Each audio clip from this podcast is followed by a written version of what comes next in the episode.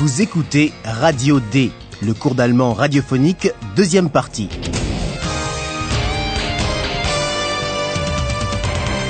Une collaboration de l'Institut Goethe et de la Deutsche Welle. Auteur, Herat Mese.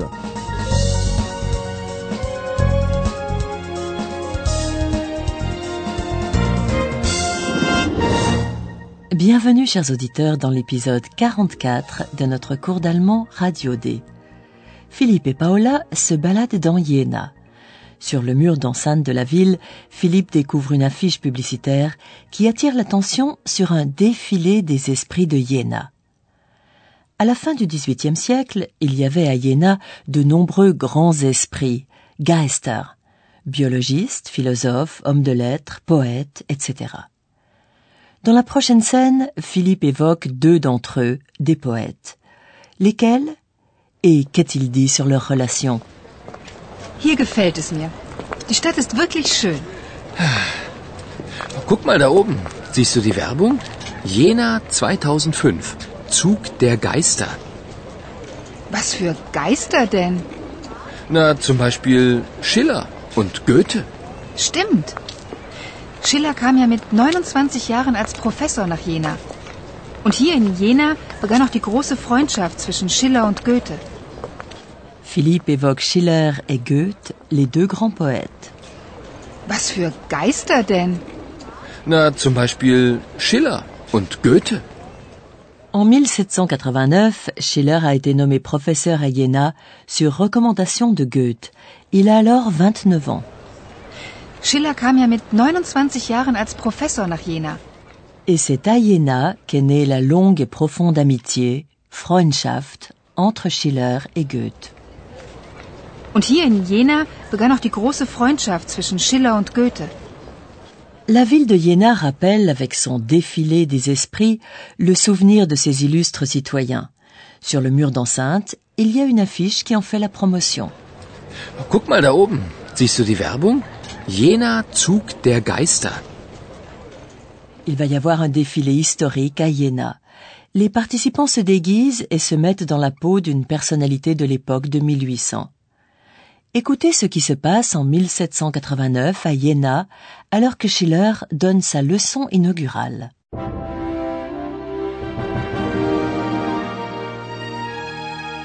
Hallo, liebe Hörerinnen und Hörer, Willkommen. bei Radio D, Radio D. das Hörspiel. Cette journée a-t-elle été une réussite pour Schiller ou un fiasco Comment le reconnaît-on Professor Schiller, was ist los? Sie sind doch nicht etwa nervös. Na ja, Sie wissen doch, gleich ist meine erste Vorlesung. Das inkommodiert mich. Aber bitte sehr, Sie sind doch berühmt. Jeder kennt Ihr Theaterstück Die Räuber. Ja, ja, das stimmt. Ich habe viel geschrieben.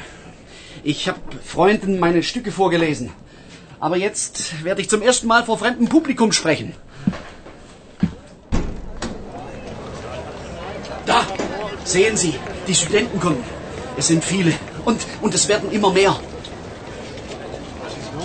Der Schiller liest. Schiller? Wer ist Schiller? Kennt ihr Schiller nicht? Er hat die Räuber geschrieben. Die Räuber? Ja, der liest beim Professor Reinhold. Hier im Haus beim Reinhold. Kommt, kommt mit. Alle wollen Sie hören. Aber mein Haus ist ja viel zu klein für so viele Menschen. Das wird eng. Eine Nachricht von Professor Griesbach. Ja, bitteschön. Sie sehen, ganz Jena ist auf den Füßen. In meinem Haus ist Platz für alle. Schiller kann bei mir lesen. Sie werden bei Professor Griesbach lesen. Er hat Sie eingeladen. Sein Haus ist größer. Auf zu Griesbach. Das ist eine gute Idee.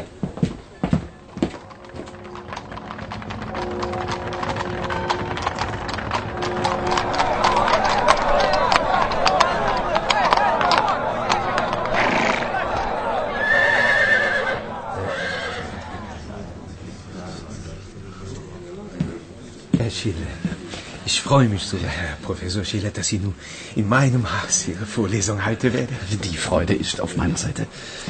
So. Meine Herren, der philosophische Geist hat nur ein Ziel. Das Ziel für Wahrheit und Freiheit zu kämpfen. Ihre Tat lebt weiter. Ich danke Ihnen, meine Herren.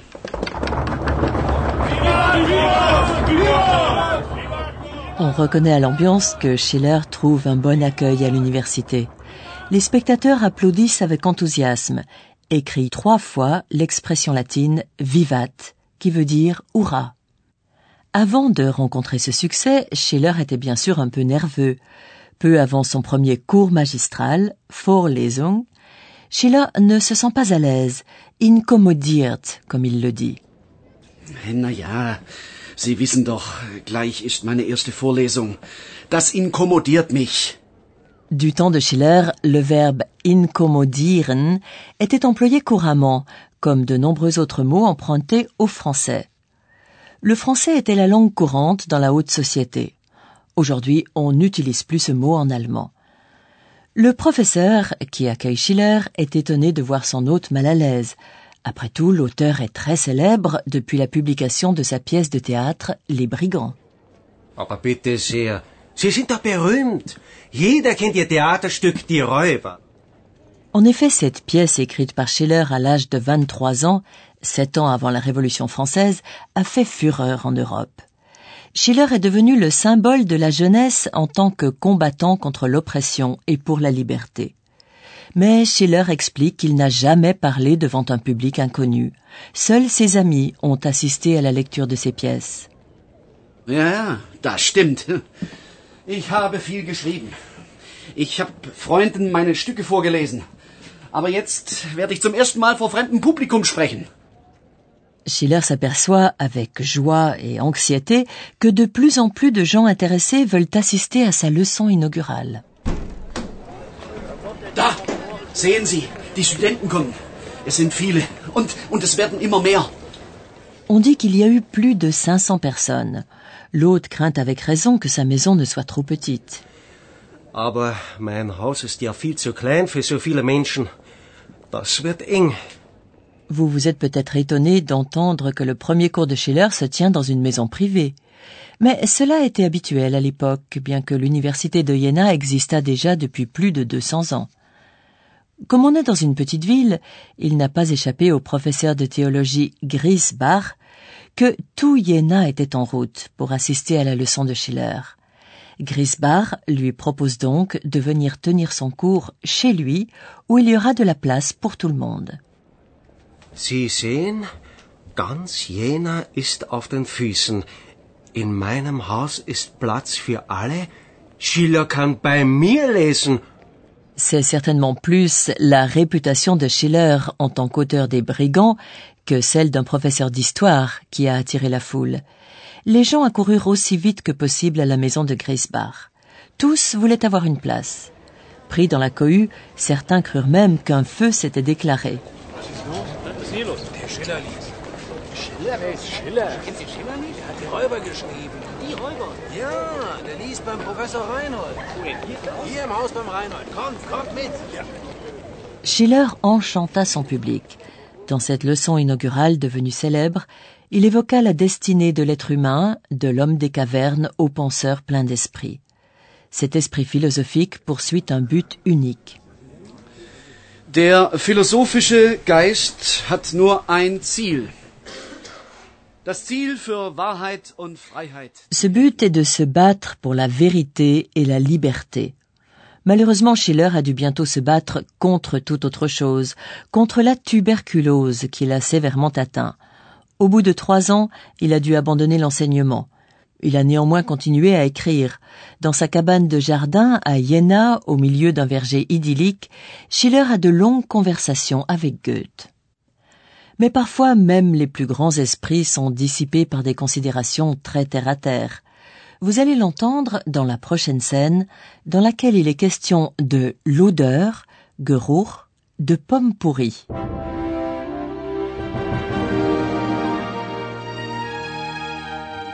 Radio D. Das Hörspiel.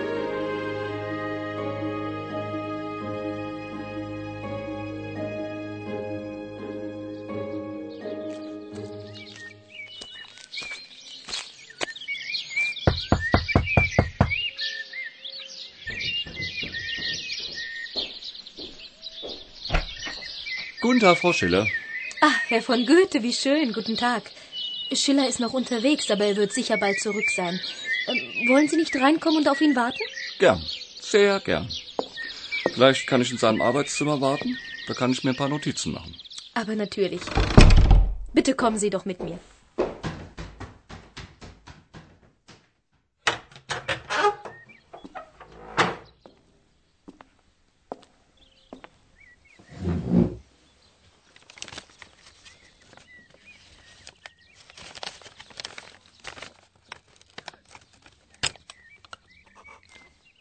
Seltsam.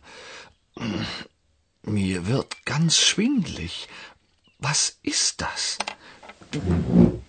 Was riecht hier so merkwürdig?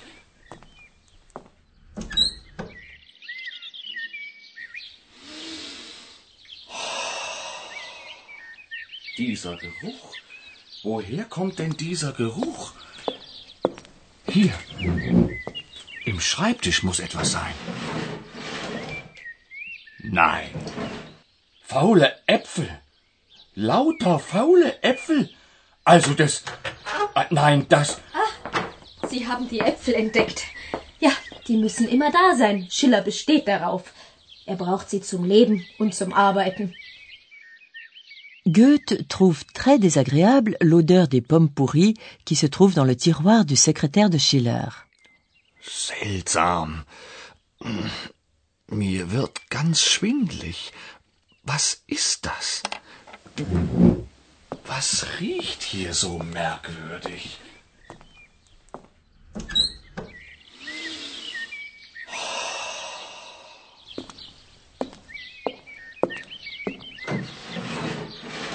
Nein. Faule Äpfel. Lauter faule Äpfel. Also das. äh, Nein, das. Certains prétendent que cette odeur aurait inspiré Schiller et facilité sa respiration, car il était pulmonaire.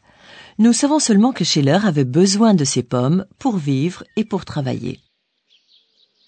Er.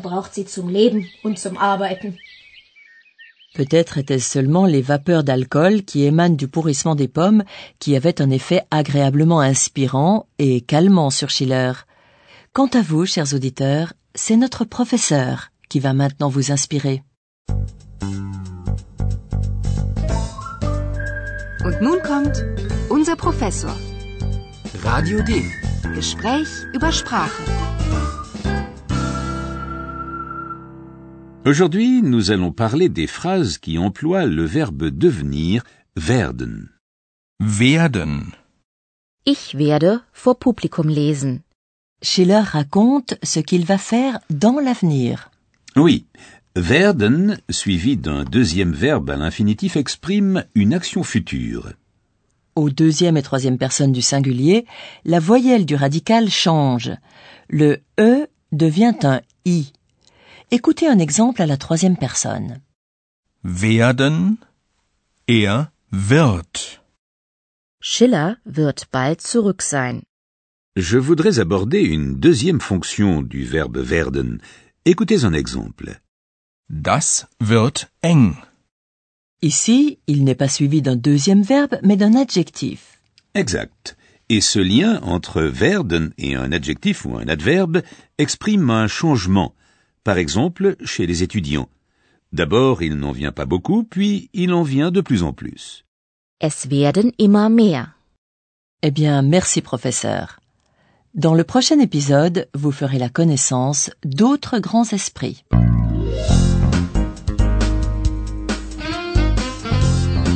Bis zum nächsten Mal, liebe Hörerinnen und Hörer.